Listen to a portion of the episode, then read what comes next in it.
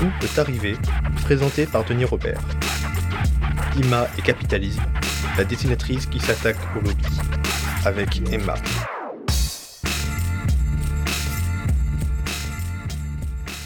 Nous sommes donc à Apostrophe. Je suis Bernard Pivot. Bonjour Bernard. je reçois Emma. On m'avait reproché de pas de pas parler assez d'écologie, et donc j'ai passé mon week-end avec euh, avec Emma. Je me suis régalé quoi parce que je, je connaissais, j'avais vu ton dessin un peu sur internet, mm. mais je connaissais pas ton ton, ton univers. Enfin, tu as, une manière euh, tellement particulière de, raconter la vie, les choses, et tellement abordable que d'une part, on se dit, tiens, je pourrais faire pareil, parce que bon, je dessine un peu moins bien que toi. Et puis surtout, tu as le talent de, des choses qui sont quand même très compliquées de, les dire assez simplement. Quoi. Et tu as un regard qui est un regard léger, profond, et, euh, très politique sur, sur le monde et les choses. Quoi. Et c'est. Non, non c'est vrai. T'es pas d'accord? Merci. Bah, c'est ce que j'essaye de faire, donc je suis contente. parce que moi, moi, en fait, ton éditeur m'avait envoyé euh, ce livre, donc on va vraiment parler de ça euh, aujourd'hui. Mm. Mais avant, je voulais un peu, un peu parler de toi. Enfin, je vais te poser une question. J'ai découvert un mot que j'en ai découvert plein des mots que je connaissais pas, mais celui-là, je l'ai noté. Oui, j'ai aussi appris. Tu vois, je culpabilisais en faisant pipi sous ma douche. Maintenant que je t'ai lu, je fais plus pipi. parce que tu nous donnes plein de trucs comme ça. Et c'est. Et alors, il y a un mot, euh, c'est le, gaslighting. Par mm. exemple. C'est quoi le, gaslighting? Alors, en fait, à la base, c'est un terme qui est plutôt attribué aux manipulateurs, aux manipulatrices psychologiques. Ça consiste à euh, faire perdre à quelqu'un ses repères un petit peu psychologiques pour penser que la personne, elle, est, elle a toujours tort, qu'elle est toujours en train de se planter euh, et euh, progressivement l'amener à la folie. donc ça peut être juste, bah, comme dans Amélie Poulain, hein, faire rétrécir ses chaussures petit à petit, déplacer ses objets, lui faire croire que c'est elle qui les perd. Donc à la base, on est vraiment sur un truc psychologique. Et moi, j'ai réutilisé ce terme dans un contexte plus politique euh, qui est euh, bah, la façon dont on a de toujours dire aux personnes qui sont victimes de violences sociales, c'est-à-dire qui sont euh, précaires ou les femmes qui sont opprimées par le patriarcat, de leur faire croire que quand elles commencent à se défendre de, bah, contre ces oppressions, qu'en fait c'est elles qui sont trop agressives, c'est elles qui sont mmh. en tort, voilà, qu'elles choisissent pas bien leurs moyens de lutte. Généralement, pour, pour qu'il y ait ça, il faut qu'il y ait une sorte de pervers narcissique en face, c'est un peu ça, non? Oui, c'est ça, c'est en gros faire toujours croire à la personne qu'elle surréagit, qu'elle est euh, mm. que que c'est elle la fautive, que c'est elle euh, qui est folle entre guillemets, bah, pour du coup lui faire perdre tous ses outils de défense. Mm. Bah, bon, j'ai appris ça en te, en te, lisant, puis j'ai appris des tas d'autres choses. alors j'ai reçu euh, les, trois livres qui, représentent, c'est un travail considérable quand même. Enfin, ça c'est ta vie, ton œuvre. en, avant celui-là. Tout, tout est résumé. Ouais, c'est euh, mes trois, euh, en gros, c'est mes trois dernières années de cheminement politique euh, qui sont en dessin dans ces bouquins-là. Ouais, c'est, c'est, tu, oui, mais il y a, tu, tu traites de, de, faits divers. De, il y a un, un moment, tu parles d'Anama Traoré. Enfin, tu racontes cette histoire mm. et c'est très touchant de lire ça. Tu parles aussi de ta maternité. Tu mm. parles de, de, de, tes, de tes copines, mm. de ce qui leur arrive, de leur grossesse. D'ailleurs, ce qui fait la le charme de, des livres, c'est qu'on passe souvent d'un univers à l'autre, mais qu'il y a une pensée qui, se poursuit. Enfin, c'est qui est. Alors, comment ça t'est venu? Enfin, c'est quel est ton parcours? Quel est? Moi, j'ai grandi un peu dans la pensée euh, dominante, quoi. C'est-à-dire que j'avais, euh, euh, j'étais un peu de droite, j'étais un peu, pour moi, le patriarcat, c'était une histoire ancienne. Les femmes avaient les mêmes chances que les hommes en ce monde, etc. Et pour moi, tous les problèmes qu'on pouvait rencontrer dans notre vie, c'était parce qu'on se débrouillait mal. Et que moi, si j'avais euh, mon poste, donc j'étais ingénieure informaticienne euh, à, l'époque, je suis toujours de façon euh, pointillée, on va dire. Et, et pour moi, donc si j'étais ingénieure, et eh ben c'est parce que j'avais fait les bons choix, que j'avais fait ce qu'il fallait, et que du coup, les personnes qui s'en sortaient pas, c'était un peu de leur faute, quoi. Donc j'étais dans ce raisonnement-là. Et ce qui s'est passé, c'est que je me suis retrouvée dans une entreprise où, malgré tous les efforts que je pouvais faire, je me suis retrouvée dans des situations très difficiles et où j'avais l'impression en fait de, de pouvoir avancer, de pas être compétente. Et je me suis rendu compte que euh, c'était dû au fait que j'étais une femme dans une entreprise euh, sexiste. Et du coup, je me suis dit, bah, si moi, en tant que femme, malgré tous mes efforts, j'ai des bâtons dans les roues à cause de mon genre, bah, ça doit être encore pire pour les femmes qui n'ont pas mes privilèges, hein, c'est-à-dire qui n'ont pas des parents profs, euh, qui sont pas blanches, qui habitent pas, voilà, au centre-ville ou ce genre de trucs, quoi. Donc j'ai commencé à comprendre qu'il y avait tout un tas de systèmes d'oppression dans le monde qui compliquaient la vie d'ensemble de personnes en fonction de leurs origines, de leur genre, euh, de leur euh, de leur bagage social et que bah, du coup on pouvait faire tous les efforts du monde, on pouvait rien faire contre ça et que du coup il fallait agir sur la société pour euh, agir sur notre liberté et pas l'inverse. Pardon. Ça veut dire qu'à un moment donné, il y a un moment, tu t'es transformé. Quoi. on peut dire ton âge ou c'est ouais, enfin, j'ai presque 40 ans, et j'ai 38 ans. Bientôt 39. 50, non, non, oui.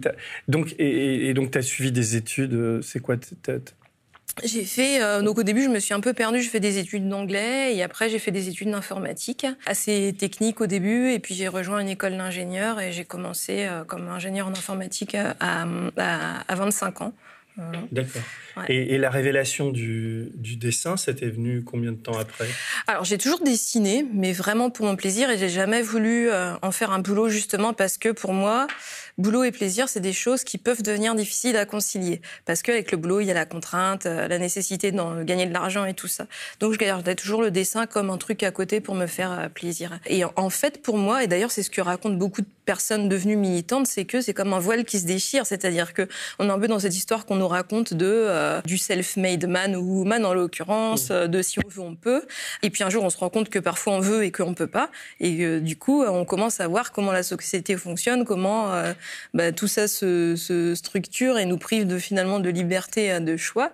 Euh, et donc euh, bah, pour raconter ça, pour moi, euh, je, le, le, pour arriver à être entendu, euh, le dessin était un choix qui est vite arrivé à mon esprit. Quoi. Au départ, ça remonte à quand Quand, quand est-ce que tu crées le blog, ton blog? Je l'ai créé en 2016. Ah, c'était si tard que ça? Ouais, ouais, ouais. Je pensais que c'était antérieur. Mais et, quand est-ce que tu commences à dessiner? Oh, j'ai toujours dessiné. Euh, mais tu montrais, c'était simplement dans ton entourage, tu dessinais des petits Mickey, des choses. Ouais, genre. Ou, tu voulais faire une BD, enfin. Non, non, non, j'ai jamais voulu faire de projet à long terme. C'est vraiment toujours euh, crayonner. Euh, dès que j'ai un papier, un crayon sous la main, je me mets à dessiner parce que j'ai grandi dans une famille qui faisait ça et voilà, ça fait partie de ma culture en fait. Et tu as des influences? Il y a des, je sais pas, des dessinatrices ou des dessinateurs qui qui t'ont influencé ou qui te... Alors ça, c'est très marrant parce que j'ai commencé, euh, quand j'étais petite, je disais des trucs comme euh, Loisel ou euh, comme Torgal, les, la quête de l'oiseau du temps, Torgal. Et en fait, j'avais un dessin qui était imprégné d'un peu de cette culture sexiste, c'est-à-dire que je dessinais beaucoup de, de, femmes, alors des femmes guerrières, mais des femmes très sexy avec les tenues et tout. Et en fait, mon dessin, il a évolué en ça quand je me suis politisée. Alors ça, c'est du dessin politique que je fais par, pour être efficace. C'est pas forcément ce que je dessine comme ça sur mon temps libre. J'ai c'est Claire Bretcher, non euh, oui, alors je, je, lisais euh, Fluide glacial et tout mm. ça euh, à l'époque, mais euh, je pense pas que mes influences viennent de là. Par contre, pour exprimer mes pensées sur les réseaux sociaux, je me suis beaucoup inspirée bah, de l'univers des blogueurs et des blogueuses, notamment Boulet et Pénélope Bagieux et tout ça, mm. pour bah, comment faire passer quelque chose où on se sent tout de suite concerné en quelques petits traits de crayon. Mm. Et donc, tu, tu, démarres un blog, ça démarre timidement, enfin, je veux dire, comme tout blog. Et puis, qu'est-ce qui fait que ça explose et comment tu en arrives à, à inventer ces livres? Alors en fait, ce qui s'est passé, c'est que euh, au début, quand j'ai monté mon blog, enfin j'ai fait euh, une page Facebook et on était, il y avait que mes potes dessus, donc on était 10 quoi. Et j'ai commencé à mettre des histoires de ce qui m'indignait parce que j'arrivais pas trop à en parler. Euh, moi, j'étais dans un milieu ingénieur, plutôt blanc, plutôt privilégié, et donc quand je racontais ce qui se passait en manif, les violences policières, etc., eux, ils avaient pas trop envie de d'entendre ce que j'avais à dire quoi. En 2007, c'était toujours de droite ou t'avais déjà, t'avais déjà changé? Moi, j'étais, enfin, quand je dis que j'étais de droite, j'étais droite PS, quoi, un peu, euh, ah voilà, c'est de la droite, la droite molle, quoi, ou la gauche molle, comme on dit. T'as jamais franchi le, Non, j'ai jamais été macroniste ou quoi, mais euh, non. Non, c'est pas une tare, hein. Il y a des. Il y a des gens très bien qui. C'est pas une tare. non, je déconne. non, mais en fait, j'étais plutôt dans la logique de, il y a des inégalités, c'est normal, mais il faut être charitable avec euh, les personnes qui n'ont pas de chance. Donc voilà, c'était plutôt ça. Et, donc du coup, par exemple, t'es encarté, enfin t'es. Alors je suis pas dans un parti, je suis proche du NPA avec euh, qui je fais pas mal de choses parce que euh, c'est, bah, ça correspond à mes idées et mm. puis euh, que en fait j'ai pas mal de copains dedans qui m'apportent pas mal de soutien pour mon travail, donc qui me filent des sources, ils relisent ce que je fais quand j'ai des doutes, etc. Quoi. Donc voilà, après moi je navigue dans l'extrême gauche, en gros je vais un peu partout et j'essaye de porter, ouais, voilà, de, bah, surtout de porter les idées de l'extrême gauche qui est déjà peu médiatisé. Mais ça transparaît un peu dans, dans, tes livres, dans, dans, tes livres, mais en même temps, c'est pas du tout, euh, comment dire, c'est pas du tout des bouquins, je sais pas comment dire, c'est pas militant. Il y a une qualité humaine dans, tout ça où où euh, il y a du raisonnement. Enfin, donc euh, j'en viens à, ce livre qui s'appelle Un autre regard sur le climat. Moi, je le conseille. D'abord, il est pas cher, il vaut 10 balles, 10,50 euros. Et je le conseille à, à Pascal Pro, à comment elle s'appelle euh, l'autre, Elisabeth Lévy. Enfin, non, et en généralement à, tout, à tous les gens qui qui n'ont pas envie de discuter. Enfin, pour qui les climato-sceptiques sont des mm. sont des bêtes étranges qui comprennent rien à la vie et à la science. Il faut qu'ils regardent, qu'ils lisent ça parce que ce qui est très intéressant, c'est que tu remontes à l'origine, quoi. De, de, tout ça. Et d'ailleurs, en repensant à ça, tu as vu cet, extrait où euh, Claire Novian se fait allumer. Enfin, c'est Ouais, alors je pense un peu la marque de fabrique de cette émission, euh, de couper la parole aux gens et de mm. les humilier, et particulièrement quand c'est des femmes.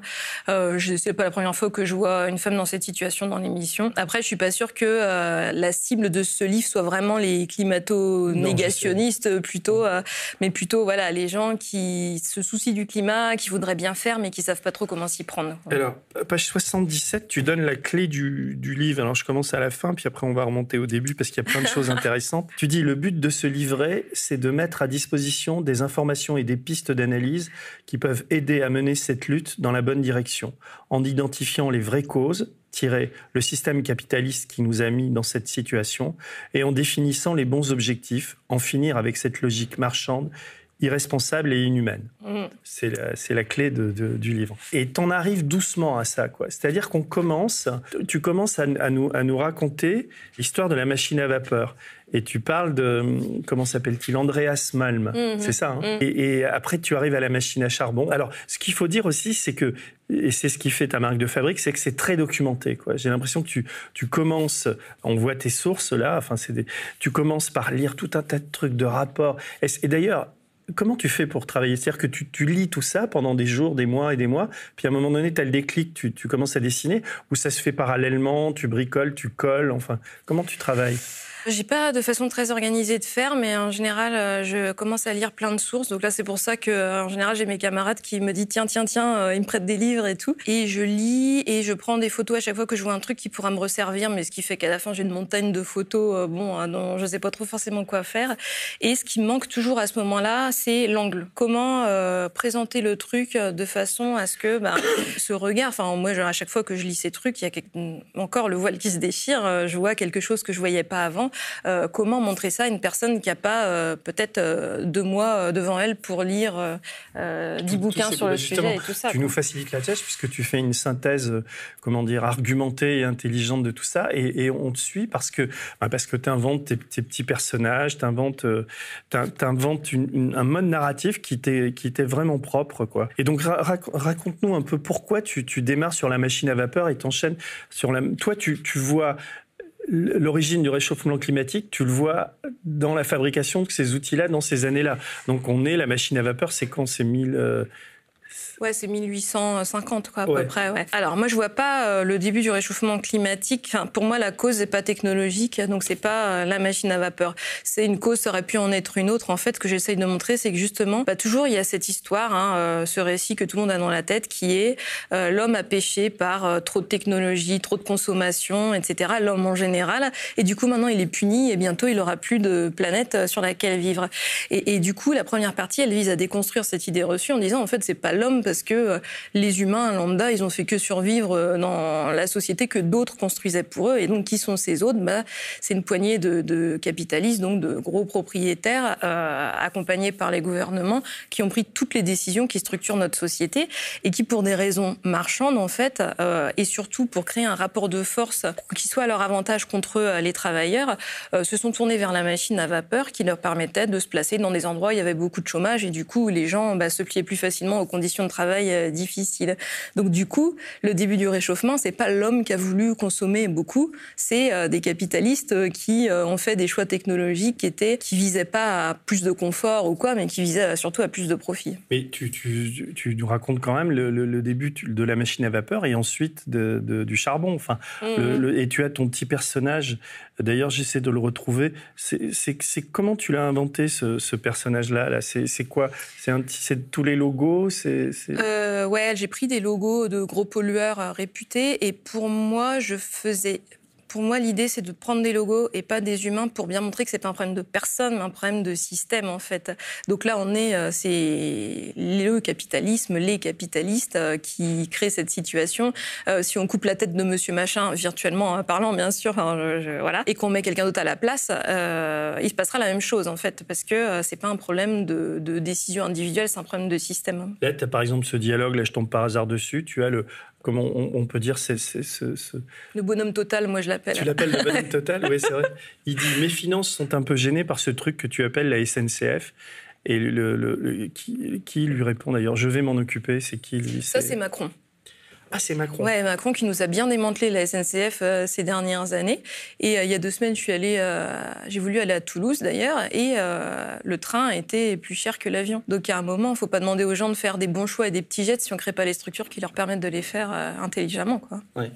Et donc, à un moment, tu dessines, mais ben, je crois que c'est après la machine à, le, charbon, tu le dessines avec un, comment ça s'appelle, un sèche-cheveux, et après avec une perceuse. Mm. C'est pour bien montrer l'agression. Et tu cites alors tu cites euh, Pavan Sukdev, là, qui est un économiste de, de, l'ONU, et, vraiment sa citation, euh, elle est... Il, dit tout. Ouais, c'est d'un cynisme absolu, quoi. et tu l'as retrouvé où, ça?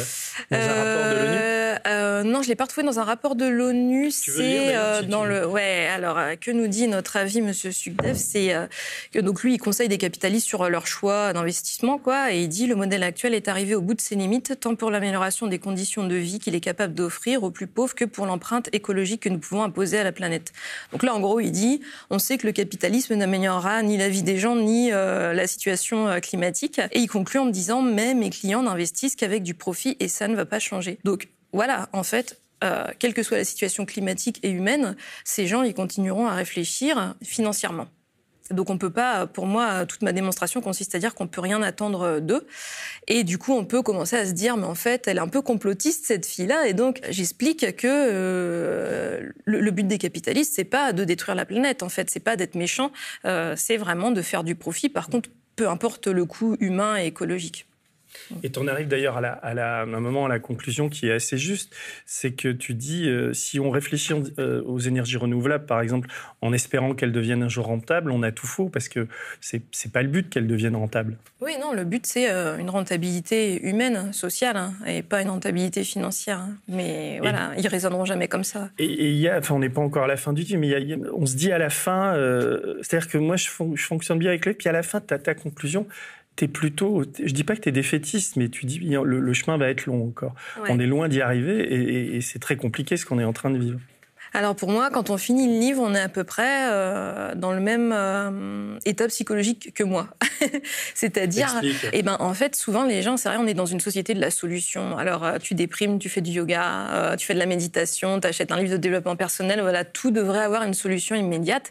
Ben non, parce qu'en fait, tous les problèmes qu'on a individuellement, c'est le résultat de, de, choix de société qui ont pris du temps à être construits et du coup qui vont prendre du temps à être déconstruits.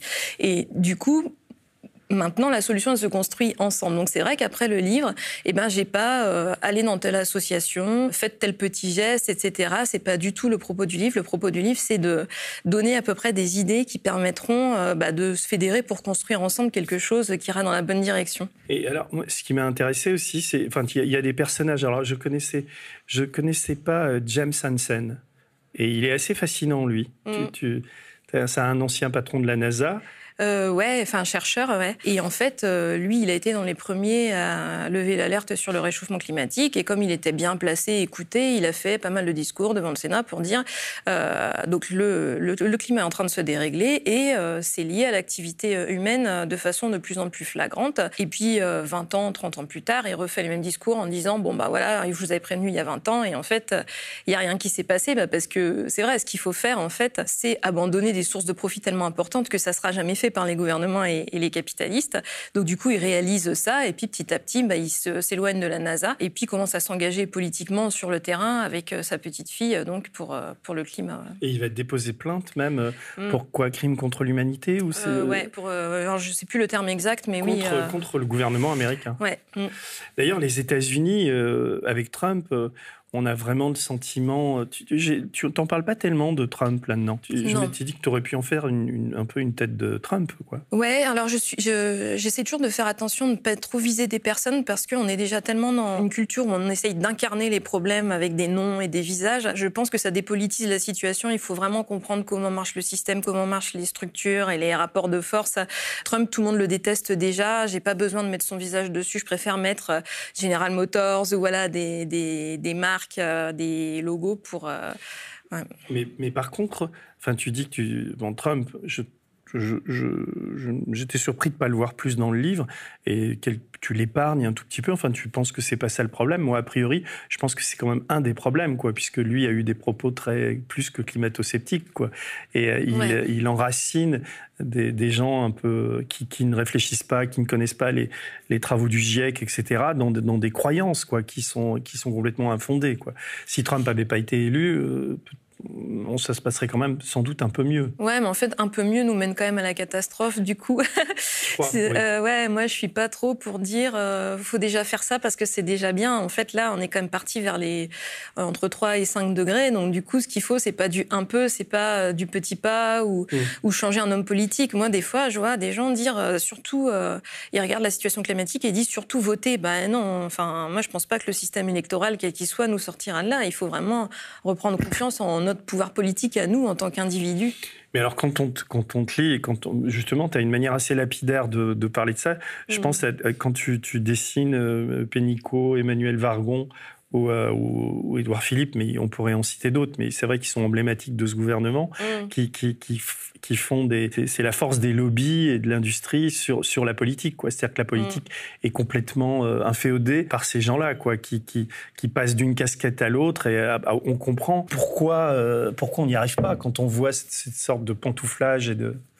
Oui, il y a une consanguinité entre le, le milieu politique, enfin le milieu gouvernemental, on va dire, parce que la politique c'est heureusement plus large que le gouvernement, et, euh, et le milieu capitaliste. Et de toute façon, voilà, les gens qui accèdent au gouvernement euh, servent le capitalisme, et puis après ils peuvent aller prendre des postes de consultants super bien payés euh, dans, dans ces boîtes-là. Donc on peut rien attendre de ces gens-là, et je pense pas qu'on puisse réformer ce système. C'est pour ça que moi je suis révolutionnaire en fait. Ce système il s'auto-entretient et c'est tellement en vase clos que je pense pas qu'on puisse attendre qu'une bonne personne arrive et fasse prenne les bonnes décisions, et je pense pas qu'on puisse non plus c'est des lois qui modifient sa façon de fonctionner.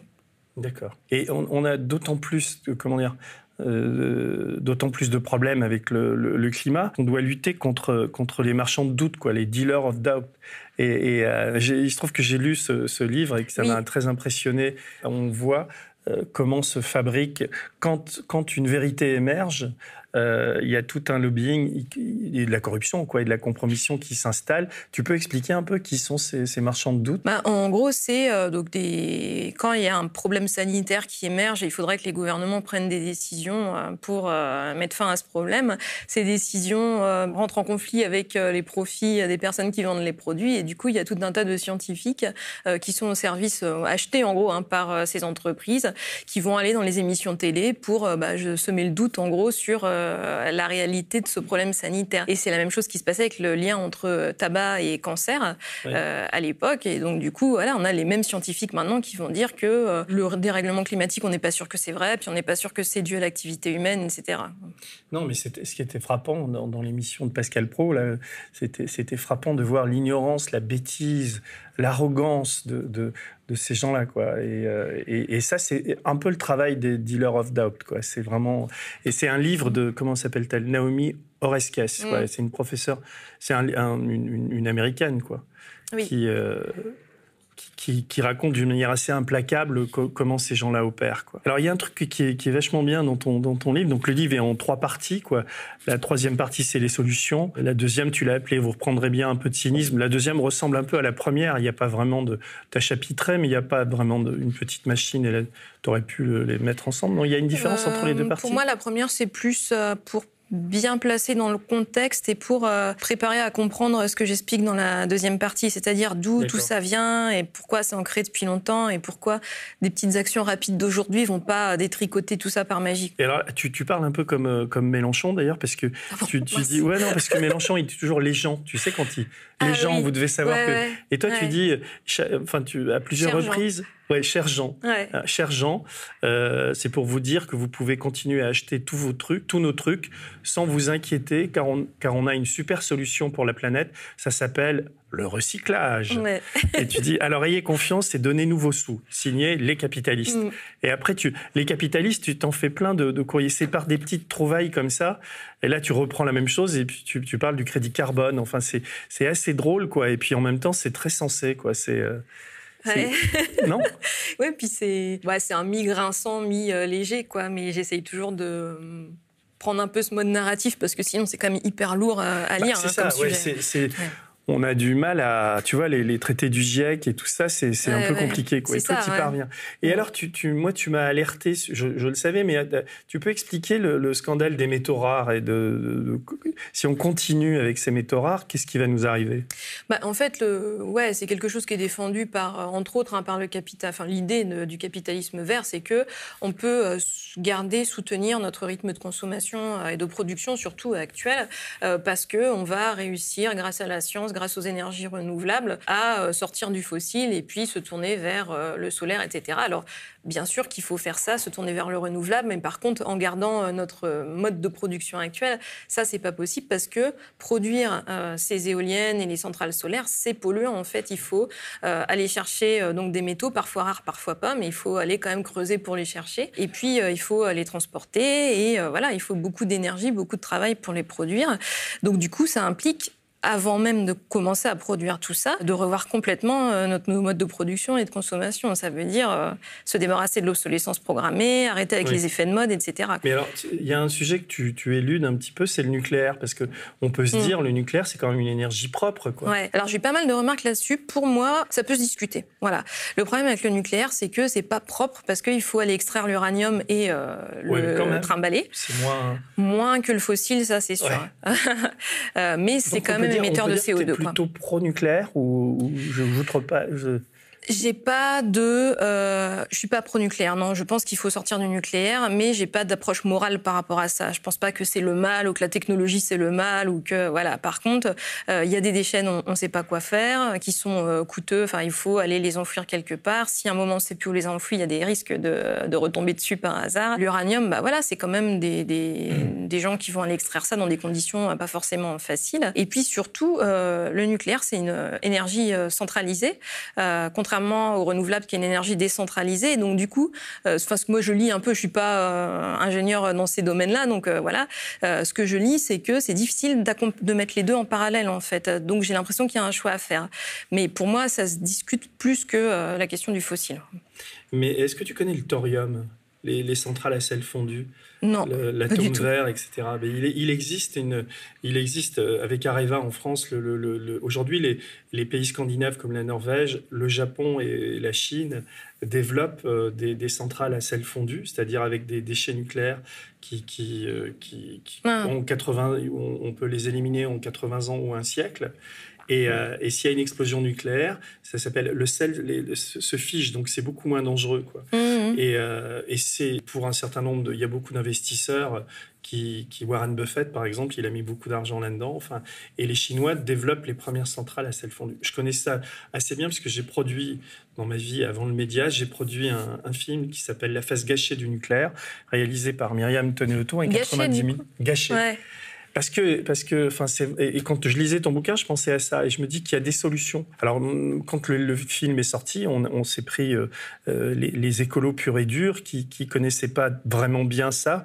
Dès qu'on dit nucléaire, on s'en prend. Ouais, euh, ouais. Mhm. Donc c'est bien que tu en parles assez, assez librement. En gros, tu Mm. dis c'est moins pire que l'énergie fossile pour la planète, quoi. Ouais, Même bah, si, dans l'immédiat, en tout ouais, cas. dans l'immédiat. C'est ça. De toute manière, on, a, on va tous mourir. Hein. Moi, je pense pas forcément, mais il va falloir va euh, se bouger un peu. Ah oui, ça c'est sûr. hein. On va tous mourir, mais euh, un jour. Et donc, t'en viens, euh, en fait, t'en arrives très vite à la, la réflexion politique. Quoi. Tu dis, euh, le problème, c'est le capitalisme. Donc, ça, ça sous-entend que toi, tu dis que tu es anticapitaliste. Mhm. Donc, tu crois à quoi? Au communisme au... Ouais, plutôt société communiste basée sur euh, voilà la. Et t'as comment vu ce que ça a donné, quand même. Oui, bah oui, mais ça c'est pas le communisme. Une société vraiment communiste euh, sans euh, dérives, enfin sans les dérives que on a connues donc, qui en gros définit les besoins de façon démocratique et euh, qui adapte la production à ses besoins. Donc plutôt tourné sur la valeur humaine et pas marchande des choses. Hum. Et alors quand on en arrive aux solutions, c'est là où Enfin, déjà, déjà quand tu, avec tes courbes, on voit bien qu'on va vraiment à la catastrophe. Quoi. Tu peux résumer un peu tout ce qui va nous arriver dans 10 ans, si ça continue comme ça? Alors, en gros, là, euh, on en est à 1,1 1 degré de réchauffement donc euh, depuis euh, le début de l'ère industrielle. Et là, si on fait rien, on va arriver vers, euh, ce que j'ai lu dernièrement, c'est plutôt du 5 degrés. Donc 5 degrés, c'est en gros une planète étuve sur laquelle il sera quasiment impossible de vivre. Voilà. Et donc ce qu'il faut faire, c'est, d'après le GIEC, c'est se limiter à 1,5 degré de réchauffement. À quelle échéance les 5 degrés? D'ici 2100. C'est d'après ce que j'ai lu euh, dernièrement, quoi. Voilà. Donc euh, c'est des, données plus récentes que euh, au moment ça, ça, bouge très vite en fait. C'est-à-dire que ce qui se passe, c'est que les scénarios sont plus pessimistes à chaque fois que ce qu'on avait prévu avant, et en plus l'échéance est toujours plus proche. Donc du coup là, ce qui va se passer si on fait rien, c'est que en gros, bah il y aura des, sécheresses, des, des, sécheresses qui seront tellement violentes, tellement fortes et tellement longues que il y a plus rien qui pourra repousser derrière. C'est-à-dire que voilà, il y aura plus de verre après le jaune tout sec, quoi. Et en fait, on va tomber dans un système d'engrenage qui est que, bah, par exemple, les océans, avec la fonte des glaces, vont, euh, avec le, réchauffement et tout ça, vont s'acidifier, ce qui fait que ils auront plus euh, ils absorberont moins de CO2 et du coup, ça va encore plus se réchauffer et du coup, ils vont encore plus s'acidifier. C'est des systèmes d'engrenage comme ça qui font que même si on arrête d'émettre une fois que cet engrenage se sera mis en route, ça sera trop tard. En fait, nous, on n'aura plus aucune prise sur euh, les choses. Et c'est pareil pour les glaciers, en fait, puisque les glaciers, eux, ils fondent de plus en plus à cause de la chaleur. Et du coup, bah, ils vont rejoindre les océans. Et du coup, euh, voilà, c'est pareil pour les végétaux. Les végétaux, eux, en fait, bah, avec les sécheresses, ils disparaissent. Du coup, ils absorbent moins de CO2. Du coup, il fait encore plus chaud. Du coup, voilà. Et donc, on va arriver à euh, ce qu'ils appellent l'effet boule de neige, c'est-à-dire que, euh, en gros, il y a un moment où ça sera irréversible et ça sera trop tard. Donc, du coup, pour que ça soit pas trop tard, il faut agir vite, sortir du fossile, puisque c'est le, bah, l'extraction et la combustion des énergies fossiles qui fait que, bah, il y a beaucoup de CO2 et que, du coup, il y a ce dérèglement climatique. Et ce que dit le GIEC, et donc le GIEC, c'est pas des révolutionnaires, hein. euh, ce que dit le GIEC, c'est qu'il faut euh, diminuer nos émissions nettes, c'est-à-dire euh, ce qui est émis plus ce qui est absorbé, enfin moins ce qui est absorbé, d'ici 2030 de moitié, et puis arriver à un zéro euh, c'est-à-dire à l'équilibre, c'est autant d'émissions que d'absorption euh, en 2050. Donc en fait, c'est vertigineux comme défi, techniquement, mais techniquement c'est faisable, euh, mais politiquement parce que sortir du fossile, c'est sortir du premier pôle de capitalisation financière au monde, c'est 25% du PIB, et ça veut dire marcher sur les pieds des capitalistes qui investissent dans ces domaines-là. Et ça... Qui sont généralement américains pour la plupart. Enfin, les boîte pétrole, il y a Total aussi en France, mais il y a aussi surtout, euh, voilà, avec, avec, Trump et avec les Américains, c'est quasi impossible de, de, les faire changer. Je, je pense qu'on ne peut pas les faire changer, en effet, c'est pour ça Donc, que... on bah, va inéluctablement vers cette... Vers cette moi, je ne pense pas parce que, en fait, et c'est d'accord, euh, André Asmal en parle dans son livre, c'est que euh, il nous faut clairement un soulèvement massif populaire qui sera probablement pas déclenché par la situation climatique actuelle, puisque là, on voit un peu ce qui va se passer, mais on n'est pas encore vraiment les pieds dans, l'eau, on va dire. Mais bon, dans les situations, euh, la situation climatique s'aggravant, il va y avoir des conséquences, et du coup, la probabilité d'un soulèvement massif à ce moment-là, euh, bah, elle devient de plus en plus élevée. Et du coup, l'idée, c'est bah, faire quelque chose de constructif de soulèvement, parce que ça peut partir dans tous les sens, en fait. Euh, quand un truc se passe comme ça, une étincelle, ça peut être, ça peut se tourner vers des choses négatives comme des choses positives. Pour moi, le travail qu'on a à faire, et c'est ce que j'essaie d'expliquer dans le livre, c'est pas euh,